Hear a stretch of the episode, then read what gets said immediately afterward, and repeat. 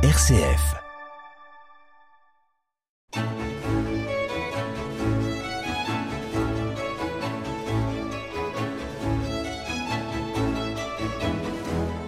Vous l'attendiez tous, voici votre rendez-vous de musique classique, l'échappée belle en musique. Et aujourd'hui, j'accueille Jean-Paul Hugonnet. Bonjour Jean-Paul. Bonjour Bruno, bonjour à toutes et à tous. Avec une sélection de nouveautés discographiques, j'ai vu passer Beethoven, mais pas seulement. Oui, alors c'est une sélection d'intéressantes nouveautés euh, qui sont très diverses, diverses par leur style, par leur instrumentation. On trouvera donc du piano euh, chez, Beethoven, mais aussi du piano chez Dutilleux, euh, et puis les leaders de Schubert, et puis l'œuvre symphonique de Richard Strauss qui est très abondante, et le merveilleux concerto pour violon d'Elgar. Et on commence donc avec Beethoven. Et nous commençons par Beethoven avec euh, un CD que nous propose le grand pianiste russe Nikolai Lugansky avec euh, trois derniers opus de Beethoven. Donc le premier c'est la sonate euh, numéro 28, opus 101 en la majeure. Alors, euh, on a dit que les 32 sonates de Beethoven étaient l'homme, l'homme avec un H majuscule, parce que, en effet, elles constituent une sorte de journal intime euh, où Beethoven exprime ses joies, ses douleurs, ses rêves, ses déceptions aussi.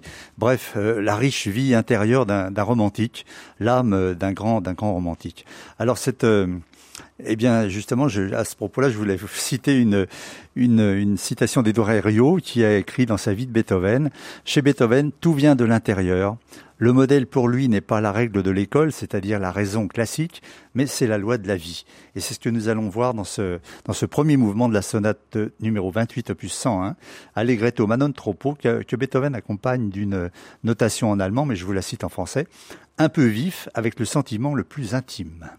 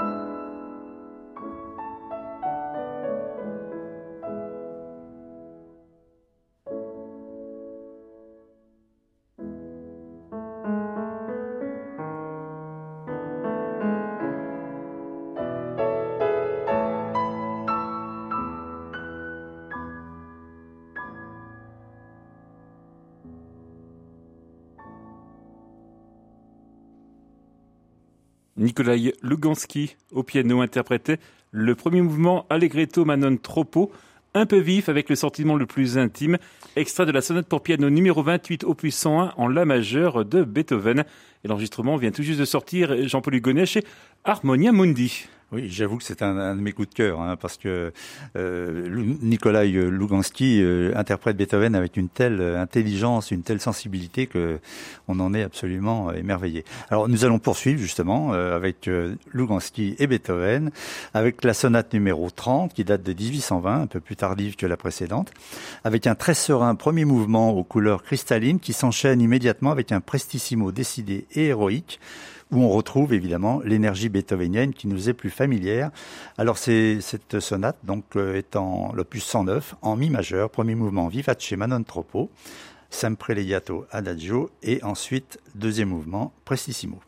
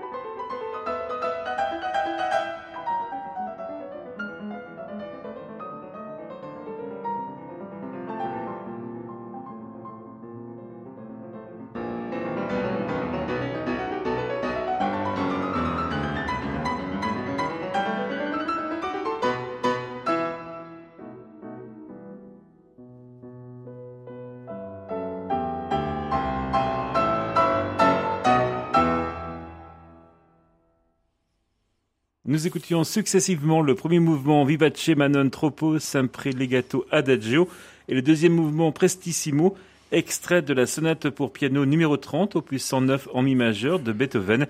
Et au piano, c'était Nikolai Lugansky. Je rappelle que l'enregistrement est sorti chez Harmonia Mundi. L'échappée belle en musique, c'est jusqu'à 15h sur RCF. 14h14 sur RCF, l'échappée belle en musique, avec aujourd'hui Jean-Paul Hugonnet et des nouveautés discographiques. on s'intéresse maintenant, Jean-Paul, à Franz Schubert.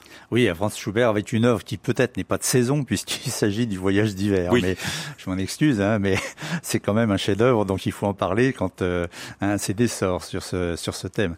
Alors le voyage d'hiver est sans doute le plus beau des recueils de leaders de Schubert. Il est daté de 1827. Schubert n'a que 30 ans mais il est déjà euh, malade et il sent, je pense, sa mort prochaine. Et c'est le moment où il se confie à travers 24 euh, leaders sur 12 poèmes de son ami Franz von Schubert et de son autre ami euh, Wilhelm Müller, donc 12 poèmes de l'un et de l'autre, dans un cycle qui est sans doute le plus poignant de son œuvre et qui retrace avec une profonde nostalgie son parcours de vie. Alors vie tourmentée, bien sûr, entre amour, mais aussi amour déçu, déception, souffrance, errance, angoisse existentielle en fait peur de la solitude et peur de la mort, lui qui est déjà malade.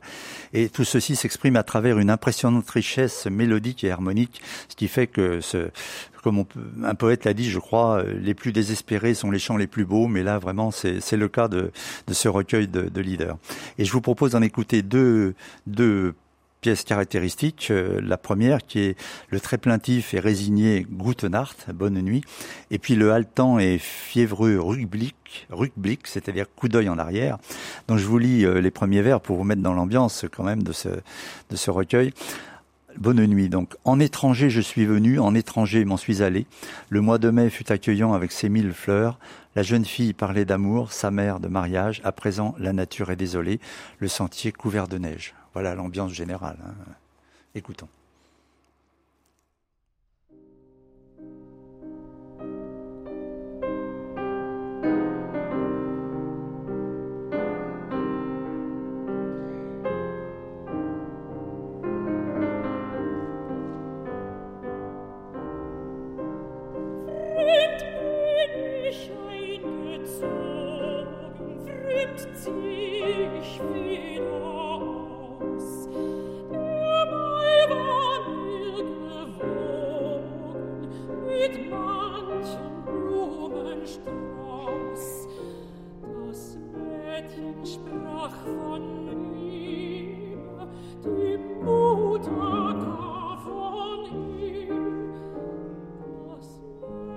Sprach von Leben, dem Mord.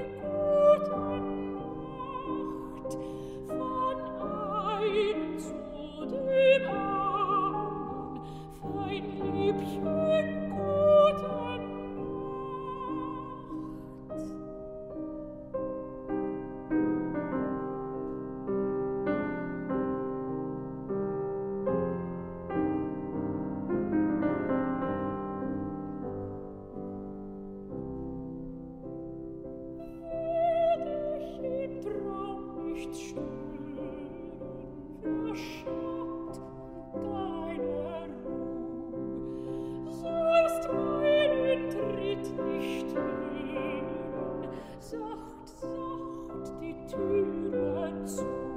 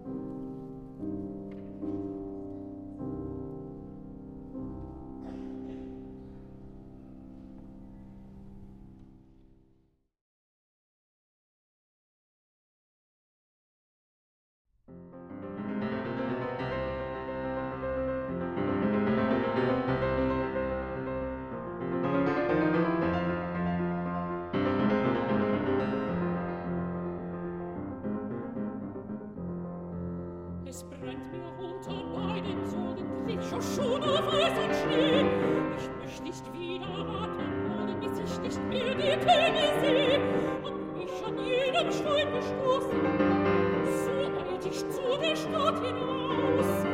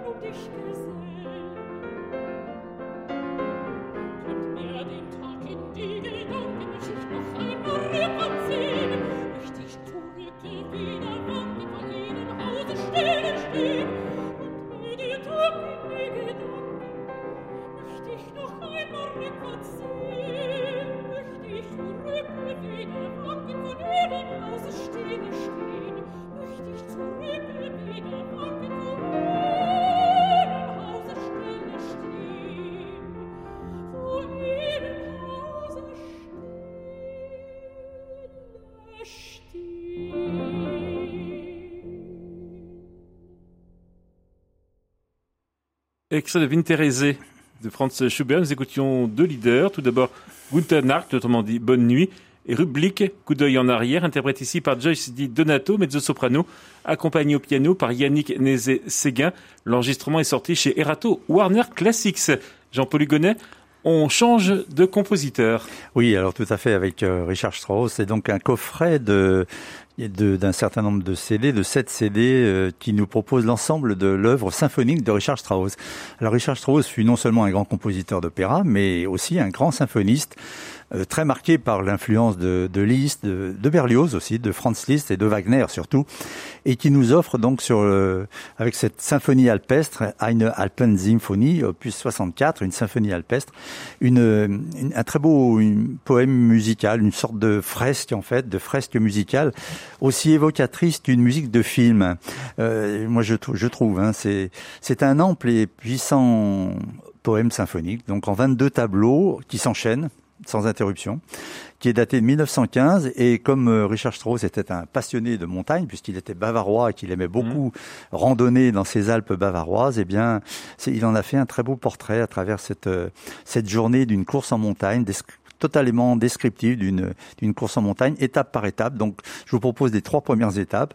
La nuit, euh, le lever du soleil et l'ascension dans la montagne qui commence donc avec euh, une flamboyante interprétation de l'excellent orchestre de la Tonhalle de, de Zurich que dirige son chef David Zinnmann.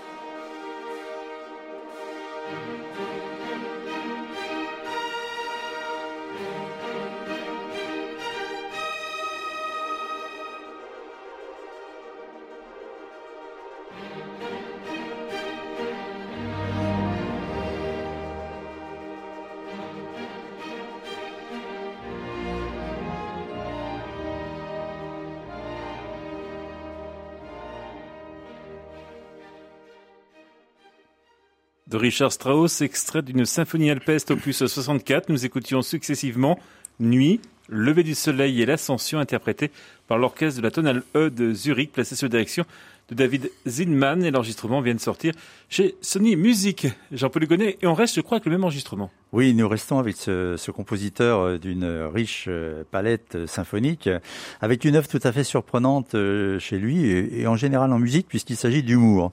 Alors l'humour est assez peu répandu dans les œuvres musicales, mais euh, Till Eulenspiegel, ou autrement dit les joyeuses facéties de Till Lespiegel, est un poème symphonique pétillant d'humour, donc qui, qui, illustre brillamment les facéties d'un bouffon, d'un d'un farceur, euh, un personnage farceur incarné par euh, les instruments, donc par un, un corps, puisque Richard Strauss était fils de corniste, alors il aimait particulièrement euh, faire sonner le corps, et aussi par une petite clarinette. Et alors suivent des variations contrastées, toujours empreintes de, de vivacité humoristique. Et dans le genre humour en musique, eh bien c'est un c'est un chef-d'œuvre, on peut dire, de, de, ce grand symphoniste et orchestrateur post-romantique qui est Richard Strauss. On peut penser aussi euh, dans la même veine au, à l'apprenti sorcier de Paul Dukas à la, marionnette Petrouchka d'Igor Stravinsky. Alors je vous propose d'en écouter le début.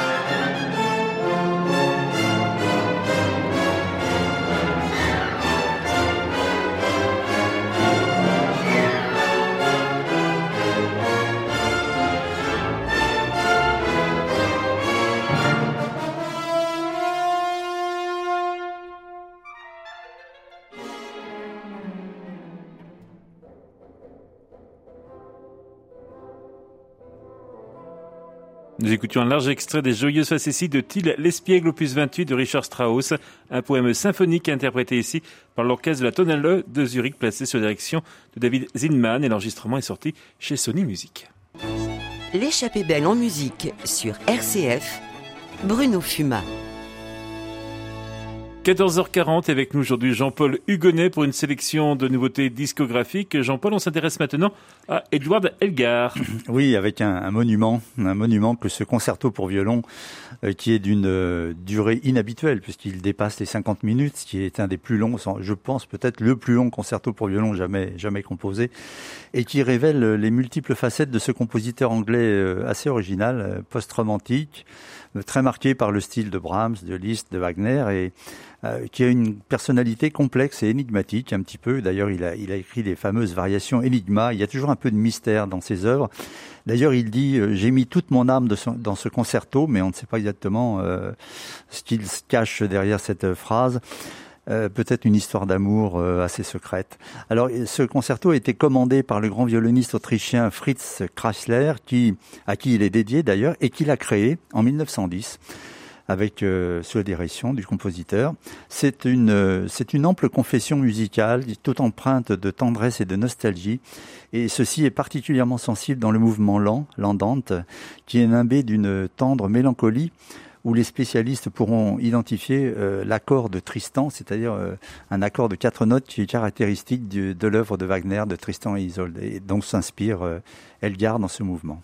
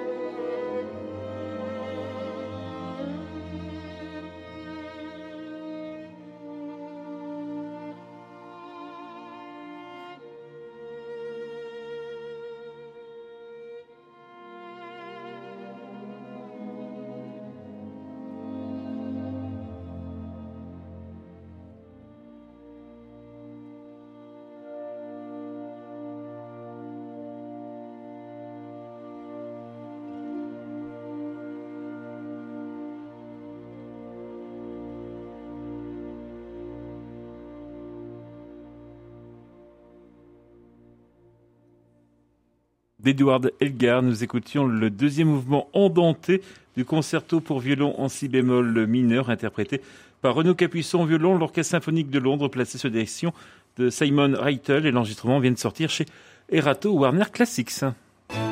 RCF, l'échappée belle en musique. 14h55, il nous reste quelques instants avec vous, Jean-Paul Hugonnet, pour une dernière nouveauté. Oui, pour découvrir, euh, moi je, je l'ai découvert découverte en tout cas personnellement, une pianiste euh, française, Elodie Vignon, euh, qui est née à Lyon, mais qui a poursuivi ses études supérieures de musique à Bruxelles et qui vit toujours en Belgique d'ailleurs, où elle a beaucoup étudié, beaucoup joué. Elle est très investie dans la musique en Belgique. Et là, elle nous propose un très beau CD de musique de Dutilleux pour piano. Euh, des préludes, euh, sa sonate et puis une création de Claude Ledoux. Et donc je vous propose d'écouter euh, de la sonate de Dutilleux, qui est son premier opus en fait, sa première œuvre, datée de 1948, dédiée à son épouse qui était pianiste. Alors on sent dans cette œuvre l'influence de Fauré, de Ravel et de Debussy, évidemment. C'était les maîtres de ce, ce, grand compositeur français du XXe siècle. Mais son style personnel s'affirme néanmoins tout à fait dès cette première composition. Et donc le, je vous propose le premier mouvement de, facture encore très classique, quoique affranchi de tout modèle. Donc le premier mouvement, Allegro con moto, par cette talentueuse et merveilleuse pianiste française Elodie Vignon.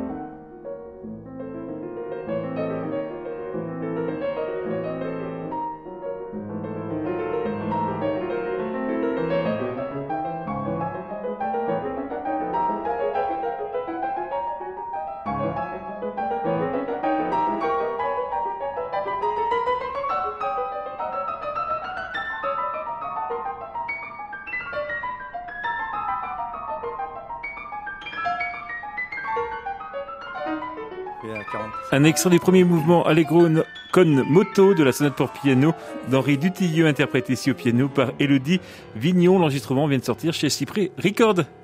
Jean-Paul Hugonnet. Je ne vous dis pas à bientôt, mais à la rentrée. À la rentrée, bon été, bon été à vous. Et bonnes vacances d'été. Merci Jean-Paul, merci pour ces programmes musicaux tout au long de cette saison. Merci également à Pascal Gauthier pour la réalisation technique. L'échappée belle en musique revient demain, bien évidemment, avec demain, euh, ça sera Jean-Noël démarre à votre place, Jean-Paul.